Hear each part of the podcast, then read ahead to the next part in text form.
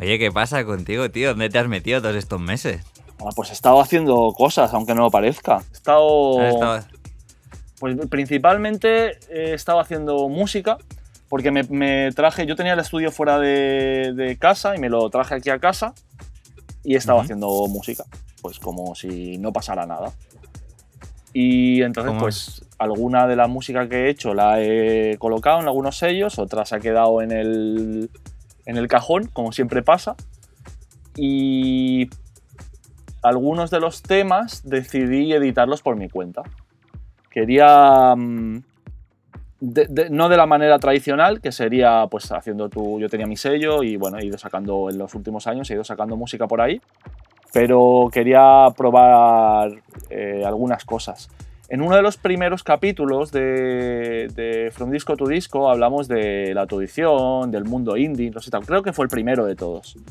Sí, fue el primero. Sí. Y entonces, pues lo que he querido hacer ha sido adaptar eso de alguna manera a, a lo que a, a lo que a, a mis necesidades. Entonces, eh, en la música electrónica, ¿qué es lo que la plataforma que funciona para estas cosas? Pues Bandcamp. Eh, Bandcamp es una plataforma que, que permite a los artistas editar directamente sin pasar por ni por distribuidoras, ni por sellos, ni por nada. Entonces, pues yo quería, de alguna manera, quería mm, seguir esa. Quería probar esa experiencia, a ver cómo funcionaba con, con lo que yo hacía. Y entonces, pues. hay mucha gente, hay mucha gente que de- a partir de que el episodio, y creo que en algunos episodios de después, eh, insistieron e incluso preguntaron así en privado, em, pues eso, ¿no? O sea, ¿Por qué no habláis un día de, de las dificultades de firmar con sellos? Eh, ¿Por qué no habláis un poquito de por qué las cosas funcionan así? Incluso, bueno, yo durante estos meses he estado grabando algunos de estos vídeos de, de coaching, coaching Mm. cutre eh, y, y muchas de las preguntas que, que me han llegado han sido en referencia a esto, ¿no? De, de por qué es tan difícil eh, publicar con sellos, por qué te interrumpe tanto el flujo. Y creo que también hablamos en otro episodio de From Disco to Disco antes de nuestro retiro espiritual, parada vacacional que hemos Sí. tomado duran- durante estos meses, que hay que pedirle disculpas a la gente por ello o, o- o- o le tendremos que pedir disculpas por volver, sea cual sea el caso. Mucha gente estaba, estaba preocupada por, por este tema. Y entonces tú que has estado investigando en esto de la autoedición, ¿cuáles están siendo tus, A ver- tus a ver, yo- reflexiones? En, en- a ver, en primer lugar, eh, una cosa que sí que me ha quedado clara es que no, una cosa no sustitu- sustituye a la otra. Es decir, afortunadamente o desafortunadamente, los sellos tradicionales eh, siguen siendo necesarios. Más que nada porque todos esos sellos tienen una estructura que hace que, mm, que el alcance sea mayor. Em, el, consumidor de música electrónica o de música de baile o de tracks, vamos a llamarlo como quieras, tiene unos hábitos muy, muy, mm, eh, muy definidos y es principalmente es, eh, ir a Beatport a comprar música o comprar vinilos o comprar eh, música en, sus, en los sitios habituales, ¿vale? Entonces, Ujú. es como ir al mercado y allí en el mercado te encuentras todas las paradas de cosas que te puedan interesar, ¿no? Esto es en la, en la Ujú. música electrónica es algo parecido. Posiblemente en el indie o en otros, otros estilos, eh, pues yo qué sé, reggaetón o llámalo como quieras, urbano, música urbana, lo que sea, a lo mejor sí que te interesa la música de un artista en concreto porque tú eres fan de ese artista, pero no creo que pase de una manera generalizada en, la música de, baile. Llamemos música de baile, música electrónica, o como sea, da, igual. Entonces, eh, una de las cosas que yo me he dado cuenta es que eh, en lo que se refiere al consumo del single que yo edité en Bandcamp, ¿vale? Porque de momento he editado uno en Bandcamp, eh, no ha funcionado especialmente en Bandcamp, aunque en otras plataformas sí. ¿Vale? ¿En cuáles ha funcionado entonces? En Spotify, por ejemplo, ha funcionado bastante bien. El que por- tú te autoeditaste, ¿eh? Sí, sí, porque... Ah, porque ¿cómo, ver, cómo ver, cómo fue el lo- proceso? Porque imagino que hay gente que te está escuchando y está diciendo, hostia, esto Mira, igual es lo- interesante. ¿no? Yo lo que hice fue eh, coger un track que tenía, ¿vale? Y editarlo en Bandcamp, ¿vale? Edité la versión extended en Bandcamp. La única manera de conseguir la, la versión extended de ese tema es en Bandcamp. No está en Beatport, no está en Tracksource, no está en ningún sitio. Solo está en Bandcamp. Es decir, si tú eres DJ y quieres pinchar ese tema, la única manera de encontrarlo es en Bandcamp. Eso por un Y lado. para editarlo, para editarlo, perdona, lo que hiciste fue como quien sube un track a SoundCloud. Te abres una cuenta en Bandcamp y yo es que Exacto. no lo he hecho, Eh, no lo he hecho exacto. nunca. Cualquier artista, cualquier persona, cualquier creador puede abrirse su cuenta como artista en Bandcamp y subes tu, tu música y ya está. Y entonces pones tu, pones tu cuenta de PayPal y cada vez que hay una venta, eh, una parte del dinero que se genera va para ti. Ajá, de forma de automática, de sin forma automática. contratos ni Nada. historias. Nada, Bien. nada. Bien, bien. Eh, el, el porcentaje que ganas es mayor que, el que, que si tú lo pones en un sello. Eso es así, porque no hay intermediarios. Lo bueno que tiene Bandcamp es que no hay intermediarios. Cuando tú editas por un sello, pues ahí eh, está, la, está la tienda que lo vende, está la distribuidora, está el sello, eh, en el sello te descuenta los gastos, es decir, a lo mejor te llega de cada euro que tú vendes en que tú generas en las tiendas convencionales a través de un sello, a lo mejor como mucho te llega un 20% de, lo que, de todo lo que generas. En el caso de Bandcamp eh, creo que te llega como un 85% o algo así. ¿Vale? Wow.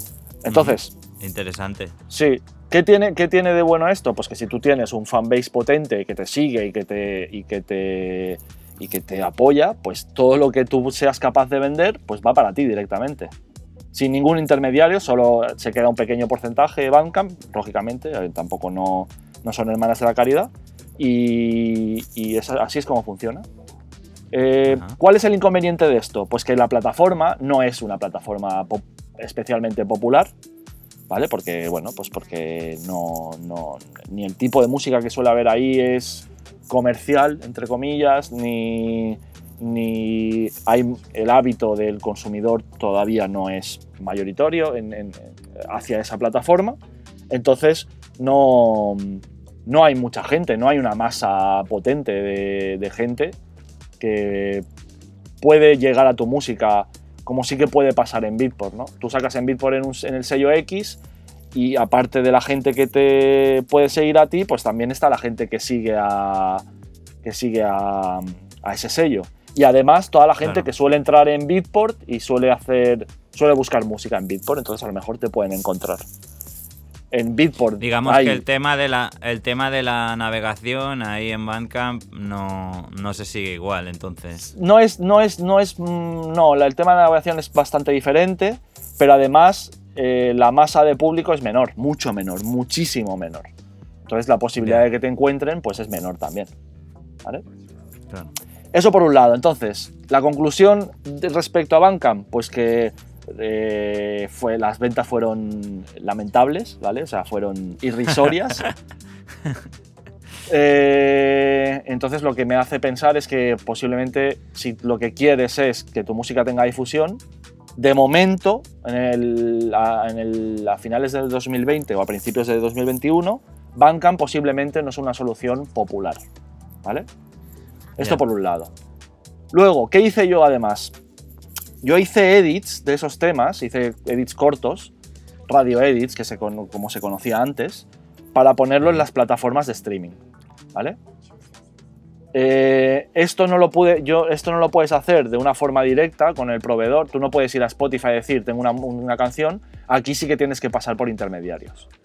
Yo te- como, te- como tengo una cuenta de, como tengo mi sello, pues he subido esa música a Spotify y a iTunes, Apple Music, a través de mi cuenta de, de mi sello, ¿vale? Ajá.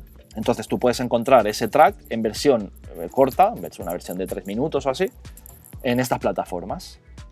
Y, Vale. y, y entonces, pues, eh, y además puedes encontrarla, también puse que se pudiera encontrar en Facebook, Facebook Music, que esto ¿Qué es sirve... Facebook Music. Facebook Music es eh, cuando tú buscas un tema para una story de, de Instagram, Sí, sí, sí. eh, se hace a través de esto.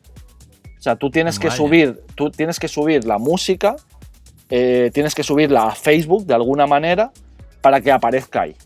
Entonces, la única manera de que aparezca ahí es por un distribuidor, etc. Normalmente, cuando tú sacas música por un sello, por una discográfica normal, esa discográfica ya se encarga de que la música esté ahí.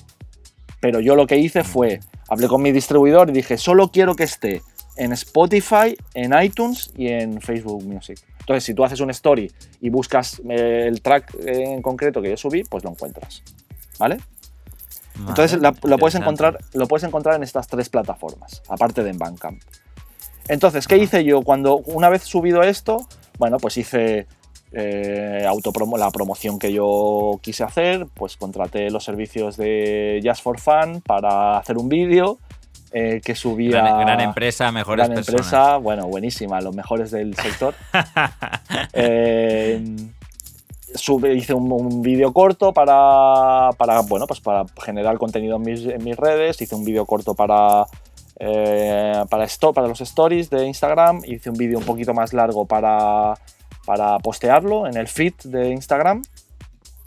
Eh, y luego, eh, la manera de promocionar que tuve, que hice con este track fue, en vez de enviárselo a, unos, a unos DJs para que lo pincharan, eh, lo que quise experimentar fue enviarlo a gente que tiene mm, playlist de, Spotify mm, más o menos potentes, o bueno, gente que, era, que es afín a mí, eh, mostrárselo y que lo considerasen para incluir en sus playlists. ¿Vale? Tengo, pues tenía yo tenía tres o cuatro o cinco personas que, manejan playlists que más o menos son, son relevantes dentro de nuestro sector, tampoco nada de millones de seguidores, pero bueno, eh, gente que eh, playlists de sellos eh, afines a mí y bueno, mm, algunos algunos colegas, ¿vale? Contactillos, contactillos, medio influyentes. contactillos, muy bien, muy bien. Y además em, contraté una empresa que em, que se dedica a mover lo que tú le ofreces a, playlists eh, adecuadas para esa música. ¿Vale? Con la empresa se llama. O sea, una especie, una especie de uploaders, pero, pero de Sí, una agencia. Es como una, es como una, agencia de prensa, ¿vale? Para que en vez de moverlo en medios, pues lo mueve en playlists de, de Spotify, ¿vale? Hay, hay, muchas empresas de estas, ahí, ahí puedes encontrar si te pones a buscar. Yo la que contraté se llama Sound Campaign. Entonces lo que tú haces es eh, subes, subes el track que consideras, ellos eh, chequean a ver si pueden hacer algo con él, eh, pones un presupuesto de lo que te quieras gastar y respecto a ese presupuesto ellos te dicen, vale, pues lo vamos a enviar a, a 11, a 11 eh, curators, no me sale la palabra en español, no sé si son si es comisario, bueno, es igual. Curators. Sí, bueno, Entonces, curators, la gente que hace los playlists. Exacto. Entonces, eh, esta gente, o sea, lo que hacen es envían, envían la música a estos curators. Eh, los curators cobran cada vez que hacen un review de tu track y luego deciden si lo incluyen en, tu, en su playlist o no. ¿Vale? Entonces, ¿Qué conseguí con esto? Pues eh, de, un, de, un, track que no salió en ningún sello potente, eh, que en principio no tuvo mucha relevancia en lo que se refiere a ventas, pues la, cantidad de plays que yo he conseguido con este tema eh, es superior a algunos de los, de los temas que yo he sacado por sellos convencionales. Lo que me lleva a la conclusión o sea, perdona, eh, me estás diciendo que con esta técnica que acabas de decir, con todo este proceso, que ahora tengo unas cuantas preguntas al respecto, eh, conseguiste incluso más resultados a nivel de streamings que a través de sellos eh, de toda la vida. Claro. Y esto yo creo que es porque la promoción de un sello se, se basa en los métodos tradicionales, que es pues eh, vamos a enfocarnos en, enviárselo a DJs que lo pinchen, eh, al, típico promo pool de DJs, vamos a hacer un chart para Beatport, vamos a intentar que funcione a ver si nos ponen un banner, vamos a buscar eh, algún tipo de featuring en alguna web o en alguna revista, tal. Y la promoción no se basa en, que funcione en streaming. Claro. Entonces, eh, yo lo que hice fue eh, toda la promoción que hice enfocarla hacia el streaming.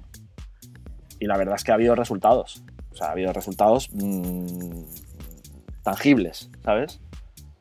Entonces, pues ese, ha sido el, más o menos el experimento que he hecho en estos meses. Y lo voy a seguir haciendo. Porque si. O sea, mi plan, ¿cuál es a partir de ahora? Mi plan es que los sellos, cuando yo saco música, saldrán de dos maneras. Una por sellos convencionales y otra autoeditada. Los sellos convencionales dejaré que hagan lo que ellos quieran hacer, ¿vale? Y luego mi, la música que yo edite, pues eh, la, promocionaré de una manera diferente. Así tendré cubierto todos los flancos en ese sentido. Claro, a ver, yo, quiero hacer un poco de recapitulación de todo el proceso, ¿vale? Porque me parece muy interesante. Además, son cosas que un poco en parte yo creo que nos germinaron en el principio de From Disco to Disco durante los episodios y, más adelante durante estos meses eh, lo he hablado tanto contigo como con otras personas. Y, me parece interesante eh, porque has completado el ciclo entero, ¿no? Entonces, por un lado, tenemos las versiones extendidas, que las limitas a una plataforma como Bandcamp, que cualquier persona puede abrirse una cuenta y en cualquier momento tener su música ahí y además cobrar por ello. Sí. Eh, la limitación, eh, como decías, es que es una plataforma bastante, bastante nueva, bastante desconocida, con lo que no tiene demasiado movimiento orgánico, que digamos, si no eres capaz de redirigir allí la gente eh, pues es una plataforma relativamente nueva, pero eso está ahí con unos márgenes eh, a nivel de porcentajes mucho más eh, interesantes porque se limitan simplemente a tener la plataforma y a nada más, el resto es para ti. Y tú luego lo que haces es preocuparte de poner tu música en las plataformas de streaming como Spotify, Apple Music, has hablado también de Facebook Music, que es eso para aparecer en los stories. Y para ello sí que necesitas de un distribuidor, me has comentado. Entonces, este sí que es un paso que, a lo mejor si eres indie, si eres totalmente independiente, eh, debe de ser algo complicado, ¿no? Yo, por ejemplo, no, sabría cómo hacerlo. Bueno, hay gente, hay, hay, empresas que te lo, te lo gestionan. No, no necesitas tener. Eh, no necesitas ir a un distribuidor, presentarle el proyecto y tal. Tú puedes. Hay, hay algunas empresas, algunas plataformas que, que tú eh, pagas por subir tu contenido a las plataformas que tú les digas. Entonces tampoco no es tan difícil. No necesitas tener un sello. Yo, yo sí, yo lo tengo afortunadamente, pero si no lo tuviera, hay, hay maneras de, hacerlo. Hay, creo que hay, por ejemplo, hay una española que se llama La Cúpula, si no recuerdo mal, que tú creo que pagas por cada lanzamiento, no sé si son 3 euros o 6 euros, no sé cuánto es y ellos, lo suben a las plataformas que tú les indiques. O sea que tampoco no es tan complicado en ese sentido. Pero claro, te lo suben a las plataformas. Sí que es verdad porque lo, el, otro día hice una entrevista eh, con la gente de Hispasonic y comentaba esto, ¿no? Que en Spotify no es posible la navegación por sellos, como ocurre en Beatport. Pero sí que es verdad que, que, me contestaba un usuario por YouTube y me decía, sí que aparece el sello, y es cierto, está un poco escondido, pero tú puedes entrar ahí y ver en qué sello ha sido editada esa canción. Entonces, si tú vas a un, a un servicio como este que comentas de la cúpula, eh, cuando vas a ver el sello en el cual ha sido editada esa canción, lo que aparece allí pues es Cúpula Records, ¿no? sí, sale, sí, pero no, pero no sale todo lo que sale en todo lo que ha editado Cúpula Records. Tú no tienes manera posible de ver todo lo que ha editado Cúpula Records. Entonces a, a ti te da exactamente igual si sube lo tuyo de electrónica de sofá y que además el tema anterior que subió fue, fue la reggaetón. Te da exactamente igual porque no, no, van a estar relacionados nunca. Simplemente es una empresa, una empresa que lo sube y ya está. A nivel de, de, hacer el proceso de tener tu sello, ¿eso lo recomendarías o es complicado? Bueno, el, el, problema de tener tu sello es que la, la, el agregador, ¿vale? La persona que te lo va, el distribuidor, la persona que te lo va a subir, te va a pedir que, le entregues un proyecto con cara y ojos. Entonces, te va a pedir que le entregues, que tampoco es difícil, ¿eh? seguramente te lo acepten, pero te va a pedir que le entregues eh, un proyecto a medio largo plazo, del el número, la, la, cantidad de releases que vas a sacar en los próximos 6-12 meses.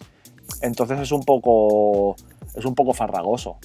Eh, se puede hacer, se puede hacer, pero, pero, pero no es necesario. No es necesario. Ah, sin más, no, era, era simple curiosidad. Y luego estaría, eh, que imagino que esto sí que es mucho más fácil, lo tengo por mano de, otro tipo de proyectos, el tema de la editorial. Pero bueno, si tú tienes trato con una editorial de confianza, tú simplemente les dices, oye, voy a, voy a sacar esto, fírmame la editorial, lo ponemos en SGAE, en AIE, donde sea, y a correr. Sí, sí, sí, igual. O, no hace falta ni, ni, ni, ni, firmarlo con editorial. Es decir, al final es tan, tan, tan indie, lo puedes hacer tan, tan indie que no esté ni firmado con una editorial. O sea, claro. ya, claro. No, pero sí que me parece interesante, sobre todo el hecho de que tú tienes control de todo el proceso y sobre todo de dónde destinar los recursos y los esfuerzos. Porque es verdad que a veces publicas con un sello súper grande y te das cuenta de que sí, que, están haciendo una inversión que incluso aunque hayas hecho buenos números y hayas aparecido en, los tops de Beatport durante algún tiempo y hayas incluso vendido algunos pocos cientos de copias, eh, todos esos recursos han ido destinados, como dices, a un tipo de promoción que a lo mejor eh, tú no consideras que es, que es la mejor. De hecho, dices, bueno, a mí me encanta el vinilo, me encanta tener mis temas en vinilo. Eh, pero a lo mejor este release, ese, ese presupuesto para planchar 150 eh, copias que a lo mejor van a estar en stock durante tres años, eh, o a lo mejor para toda la vida, se podría haber destinado, por ejemplo, a esta gente que se dedica a, conseguir buenas sincros con playlists de, de, Spotify, que esto va a hacer que el tema sea mucho más conocido, que dé muchas más vueltas, que genere más beneficios y a la postre a lo mejor que una posible futura eh, remesa de, copias en vinilo eh, salga mejor. Claro. Yo lo que, lo que todo, una de las conclusiones que llego eh, a esto es que quizá tenemos que empezar a pensar en cómo gestionar todo el tema de la promoción y de la distribución de cara a un futuro, no solo en el tema de la autoedición, sino en las cosas que salen por otros sellos. Entonces, Em, está muy bien que el mejor sello del mundo, que Cocoon, que Inner Visions, que, que sé, Hot Creation saque tu música, pero a lo mejor lo que hay que hacer es eh, intentar hacer una promoción de esa música por tu cuenta. No, no, creo que no somos quien, quien para explicarle a Cocoon cómo tiene que hacer las cosas. Eh, pero, pero sí que a lo mejor. Te sorprenderías. Ya, bueno, ya, pero, pero me refiero que no, pero al final uno no, no o sea, no le vas a explicar a, por respeto, un sello. No por respeto, sino porque cada, cada empresa tiene su forma de hacer. ¿Vale? Pero eso no, eso no, eso no, eso no quita que, que tú quieras llevar tu promoción y tu forma de, de, de expandir tu música de otra manera. Entonces, a lo mejor lo que sí que hay que pensar es que en el 2021 la forma de, hacer la promo eh, es diferente a la del 2020, de 2015 o, 2005, ¿vale? Porque sí que es cierto que en los últimos 20 años hay cosas que no han cambiado mucho en, en lo que se refiere a la promoción musical y a la distribución. Entonces, hay que empezar a pensar en aplicar todas estas cosas, todas estas herramientas a la música que saca uno, independientemente del canal que sea.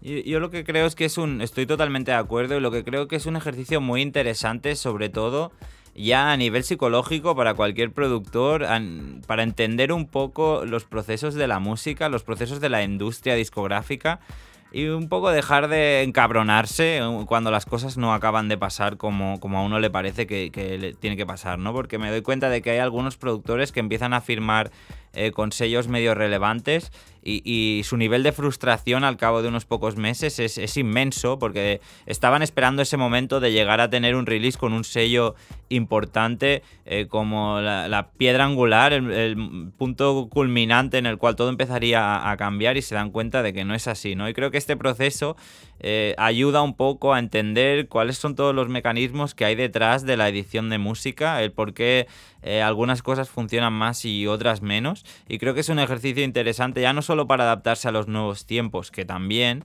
eh, sino también para entender un poco cómo funciona todo y, vivir un poquito más, más en paz. Porque yo creo que incluso, aunque ahora todo esto que, acabas de explicar parezca como una estrategia muy, muy nueva, creo que desde hace ya años eh, cualquier artista que quisiera eh, que su música tuviera un mínimo de de movimiento tenía que implicarse y no podía dejar las cosas en manos únicamente de los sellos. Y yo ya hablo a nivel personal. Sí, sí, la gran mayoría. la gran mayoría de los. Dime, dime. Creo que es imprescindible que cuando tú tienes un lanzamiento potente, eh, aprovechar ese lanzamiento para hacer las cosas que tú quieres que sucedan. No esperar que las haga el sello, ¿sabes? Claro, claro, a eso voy. Que el proceso que, comentabas eh, me parece muy interesante porque es totalmente independiente, pero pensaba en que ciertas partes de esos procesos eh, incluso son necesarias de, hacer cuando estás editando con una discográfica grande. Yo en mi caso personal, muchas de las grandes cosas que ha hecho la música que he editado con, con sellos grandes han sido gracias a cosas que he hecho yo de forma independiente, de forma paralela al sello, invirtiendo en, agencias como Exclusive Promo y similares, eh, pagando por release para que se hicieran envíos a, los buzones de, promo de artistas grandes y, te sonara la flauta de que alguno de ellos la abriera y la escuchase y claro, la además, en el festival de turno. Claro, además hay que pensar que el sello lo que hará es lo que más le convenga al sello o sea, toda la promo y toda la, todo lo que, o sea, toda la distribución, todas las acciones que haga el sello, las harán para, para, que, para tener el, para que el feedback sea para, hacia ellos, no hacia el artista. ¿Sabes? Entonces, al final, lo que tú tienes que hacer es que todas las acciones que hagas alrededor de ese lanzamiento que has estado esperando durante años, eh, revierta en ti. Claro, claro, porque es un montón de factores que, tú no puedes controlar, porque el sello tiene su propia agenda y tú no puedes eh, saber si eh, se van a reservar cierta parte del músculo de promoción eh, porque a la siguiente release están editando a un colega suyo o sencillamente a un nombre que, es más importante que, tú y que por lo tanto les va a repercutir en mayor beneficio tanto a nivel de promoción como a nivel de números. Totalmente. O sea que tienes toda la razón. Mm. Pues me parece una reflexión muy interesante, la verdad. He hecho alguna cosa más durante todo este tiempo, pero pues, no sé, a lo mejor a la gente no le interesa si he aprendido a cocinar o si he ido en bici. Que no es el caso, no es mi caso, lo de la bici, pero sí que he visto eh, mucha gente que sí que ha aprovechado para hacerse ciclista semiprofesional. pero tú sabes ir en bici, ¿no? Hombre, sí, saber sí que sé. ah, vale, vale, vale, Me... pero... he pegado con la duda. Claro, sí, sí, pero, Ha habido como una fiebre, ¿no? No, no, Peña, Peña que le va a fichar Movistar para el próximo tour, casi seguro, ¿eh? Sí, sí, es verdad, es verdad. Ha habido, ha habido como una especie de, boom del ciclismo y de hecho, eh, esto ya lo podemos hablar en, otro episodio, pero de hecho yo con la empresa nos han, nos han contactado un par de, personas que tienen empresas de, ya no solo de ventas, sino de reparación de bicis que están viviendo como unos felices años 20. Sí, sí, sí, sí, sí, sí, sí. Y si no, y si pues no, y si no son ciclistas, jugadores de pádel, o sea he visto un resurgimiento del deporte de una manera Autoeditado también, ¿eh? Sí, autoeditado. Y además, quiero ver, quiero ver si, si, a ver si toda esa gente eh, nos la seguiremos encontrando en los privados de, los clubes a los que a los que los que solíamos pinchar. Porque todos esos ciclistas y esos jugadores de pádel eh, antes los veíamos haciendo, haciendo eh, subiendo el Tourmalet, pero en, algunos privados, ¿sabes? Entonces. Especialmente de etapas de invierno. Sí, sí, sí. pues mira, me parece, me parece una, una reflexión interesante a la que le podemos dedicar otro episodio, porque en este nos vamos para nuestro límite de chapa, que lo hemos marcado en aproximadamente 30 minutos. Y yo creo que ha sido bastante interesante la reflexión y queda para pensar. Dejamos que repose y reflexionamos en el siguiente.